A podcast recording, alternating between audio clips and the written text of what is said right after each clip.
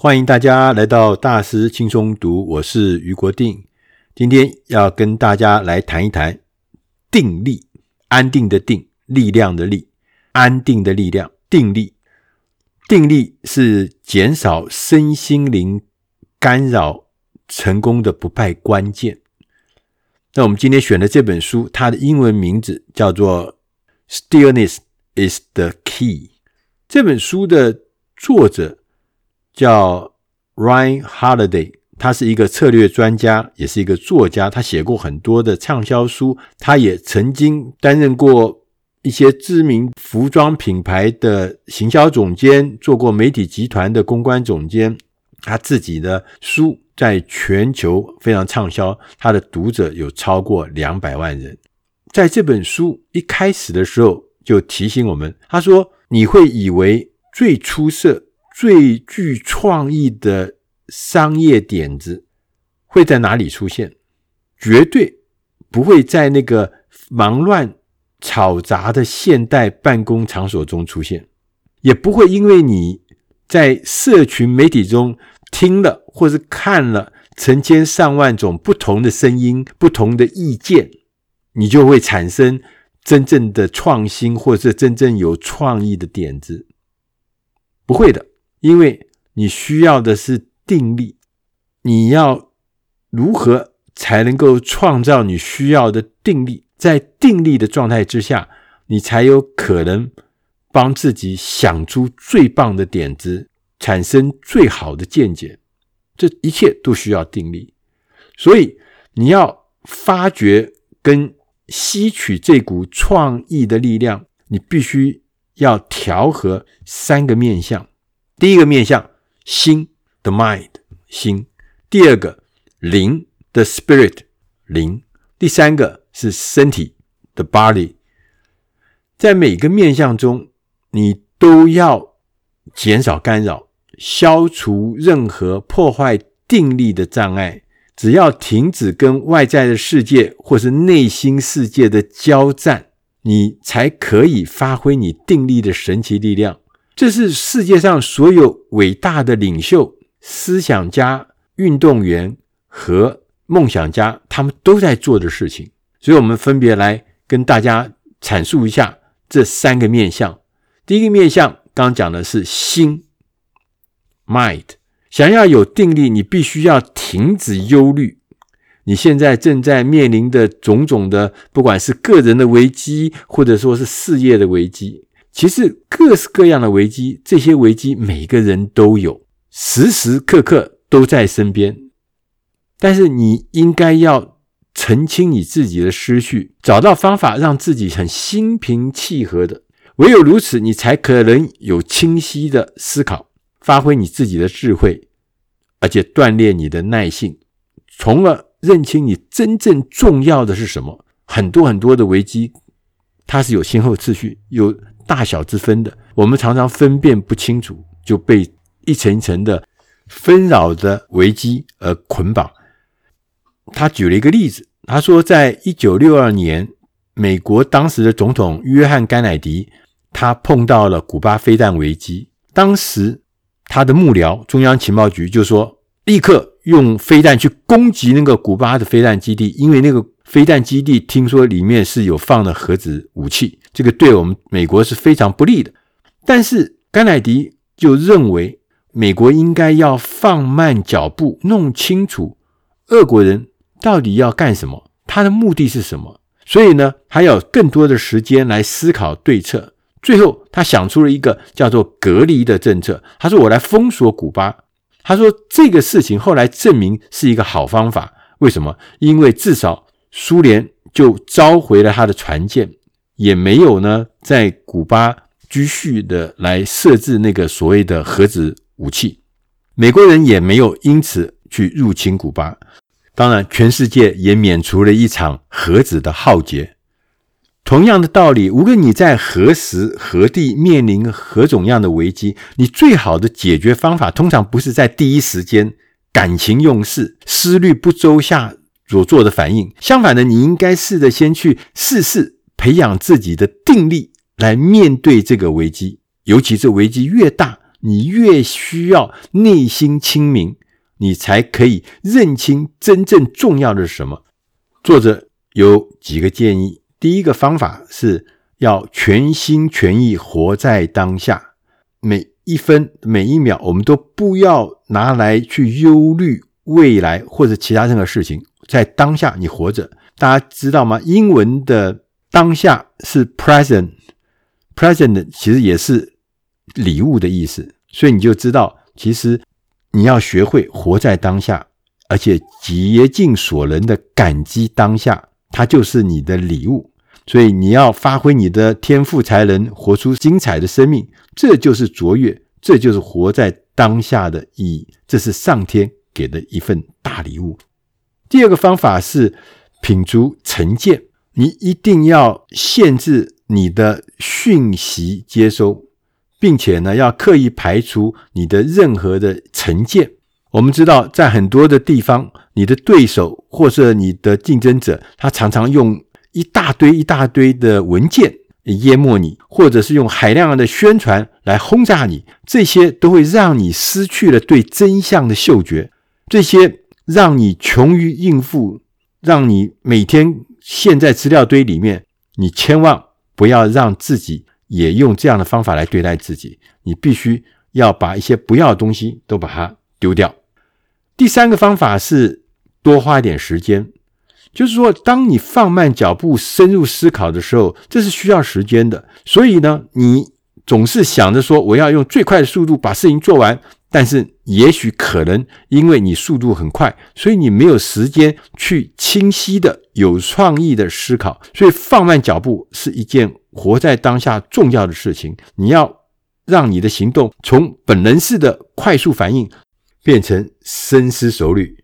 第四个方法叫静坐沉思，因为静默能够教我们很多的东西。关掉所有的声音。反而可以让我们更深入的察觉周遭发生的一切事情。第五个方法是拒绝干扰。拒绝干扰有一个很有效的方法，就是写日记。写日记可以帮我们拒绝干扰。你可以让你实践你自己在脑海里面的一些理念，让你的声音可以被安静下来。同时，写日记也是询问和解答我们生活和事业中。一些难题最好的方法，因为当你不得不去厘清你感恩的事情的时候，以及明天你需要达成的目标的时候，这个各式各样的想法就会在日记里面，在你沉思的过程中一一的全部跑出来。所以写日记是拒绝干扰的一个好方法。第六个方法是寻求智慧，我们可以透过阅读、提问，或者是追随最好的老师来寻求智慧。对待大脑就像是那个操练你的肌肉一样，要从抵抗到迎战，接着到训练，让它变成更强大。第七个方法是变得自信，但是要避免自负。每个人都会遇到挫折，你的自信程度将会决定这些挫折是痛苦的根源还是励志的挑战。反观，如果你是一个自负的状态，你就会因为疑虑而动摇，会受到那个傲慢所苦，因为自夸、故作姿态，而反而会让你露出马脚。自信的人是开放的，懂得自省的，反而能够消除一些不必要的冲突、不确定性或是怨怼。你千万记得，你不要老是想要遮盖自己的缺点，因为这只会增加你自己的不安全感。第二个面向呢，讲灵 （spirit），它是获得定力的第二个步骤，也是投入你的内心和灵魂。大家记得有一个很有名的高尔夫球的选手叫做老虎伍兹。老虎伍兹呢，在他的职业生涯里面呢，头十五年是表现非常的辉煌。他总共赢了一百四十项的锦标，得到十四项的特大的大奖。他连续二百八十一个礼拜。他蝉联高尔夫球世界排名第一的头衔，这个成就基本上就很少有人能够达到这么高的境界。可是后来他因为一些堕落的行为，他就上了小报，最后呢，他跟他太太离婚，他自己的职业生涯呢也完全完全的崩溃。所以大家可以想到，你想要成功，你过的生活必须要符合你的价值观，应对你的心灵，否则一切都会没有意义。就像老虎伍兹，他过着两面人的生活，当然后来就遭遇到很大很大的困难。所以你要使你的灵性符合你对定力的需求，你有几个建议是值得你参考的。第一个建议是，你要怀抱强烈的道德感，你必须要建立自己的道德准则，并且依据这个准则呢来生活。当你有了个人的品德的时候，你自然会做出各式各样明智的决定，为你的灵魂带来幸福跟平静。第二个建议是要接受创伤，这其实很难的，因为包含我自己在内，我常常有这个经验，就是说我为了要保护受伤的内心世界，就做了很多扭曲的事情，最后呢，反而可能把我自己创造成一个怪物。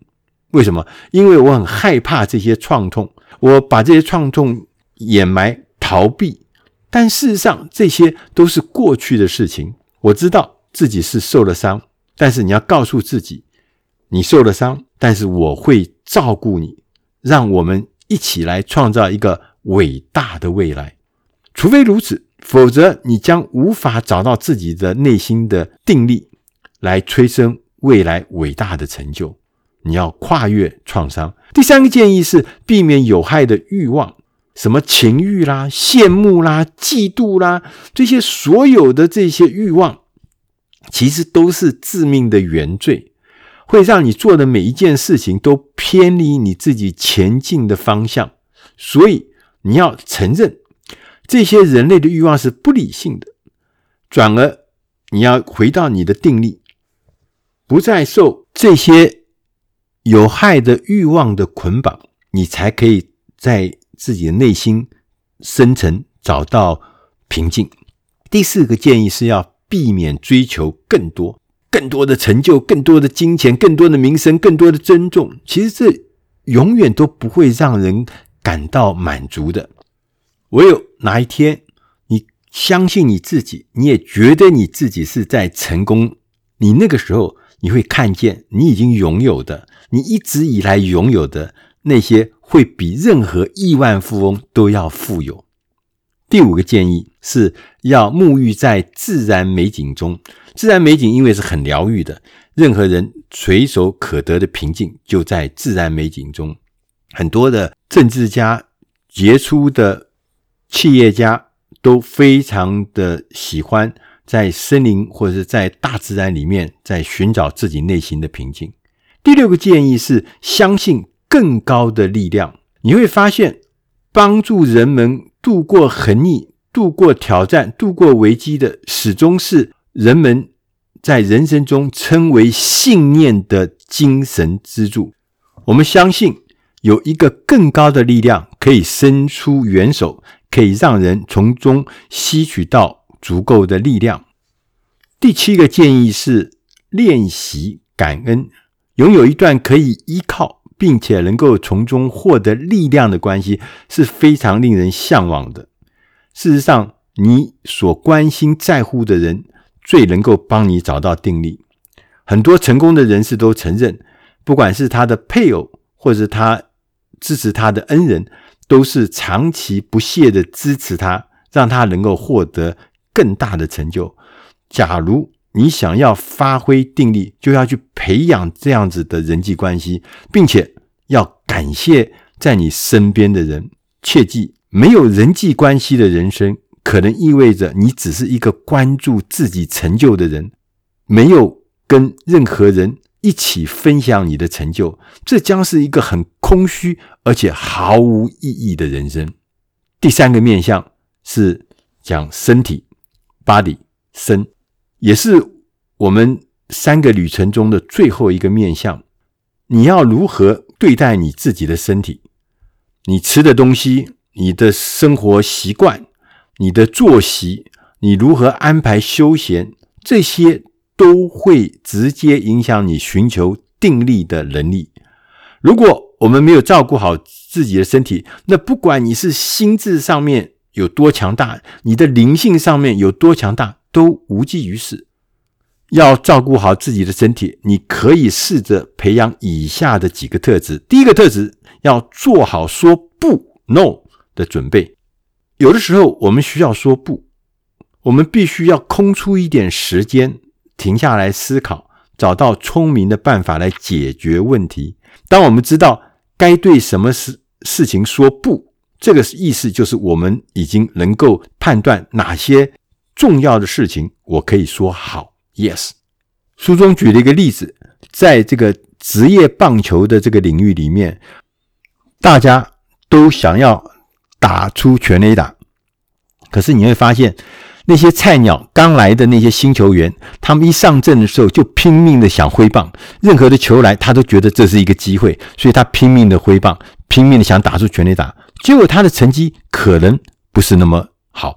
你再看看那些伟大的、有名的、创纪录的打者，他们反而大部分的时间是不挥棒的，他们必须等待完美的一球，他才能够把自己的力量，包含等待的力量。精准的力量、空无的力量，全部集中在那个完美的一球上面。所以，他这种无为的力量，反而让他打出全垒打的次数比那些菜鸟要高出很多。所以，不是随便乱挥棒就可以做到好的成绩。你要知道怎么样说不，只有在最好的那个完美的时候，才能够打出你那一棒。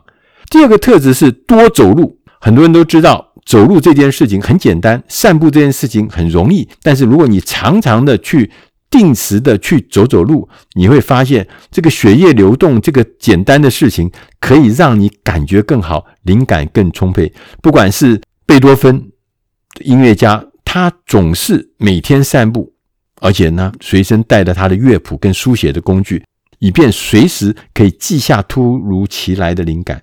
史蒂夫贾伯斯。他在每天的苹果办公室的四周散步，这大家都看到，大家都知道。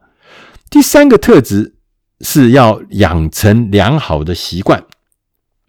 当一个习惯我们持续的坚持的去做，而且一直做下去的时候，你会发现这个习惯最后会变成一种仪式。习惯它的规律性会日复一日的节奏，会创造出一个深刻而且有意义的体验。很多的职业选手都是靠着非常规律的训练习惯而创造出了巨大的成就。第四个特质是扔掉东西。我们周遭的东西越多，你就越难寻得定力。确实，我们要开始练习收拾、清理，要练习如何断舍离，简化自己的生活模式和生活的方法。这个会让你。找到平静。第五个特质是寻求独处。你想想看，你如果在一个挤满人的房间里面，你基本上你是很难去做清楚的思考。你要有一个清晰的思维和深刻的见解，你需要独处。现代社会里面有一个矛盾的地方，就是有的时候你必须要切断跟外界的联系，才能够让自己的思绪。跟自己联系，独处可以让你反省，而且我们需要独处来重新审视即将做成的决策，而不可以说在问题出现的时候，我们都做的是及时的反应，那是风险很大的。第六个特质是要有人性，我们有很多重要的责任，我们对国家的责任、对同事的责任、对家庭的责任，如果我们不照顾好自己，或者把自己延展到一个极限，我们就无法做到这些责任。所以你必须要有人性，你必须要知道，你要调整的自我的步伐，不要把自己累死。大家知道吗？很多很多的职业优秀的球员，他受伤了，让自己的职业生涯受到巨大的损害。但是根据研究，他受伤的主要的原因不是在球场上面或者在赛场上面的碰撞，不是的，而是因为训练过度、过度的操练。我们必须懂得要有节制，什么时候要用百分之一百，什么时候只要用百分之八十。第七个特质是要为自己找到一个不错的嗜好，你要找到一个自己喜欢的嗜好，经常去做，这是很好的舒压管道。也是你创意思维充电的好方法。这是一个对自己的奖励，也是一个对自己的投资。所以你必须要有一个不错的好嗜好。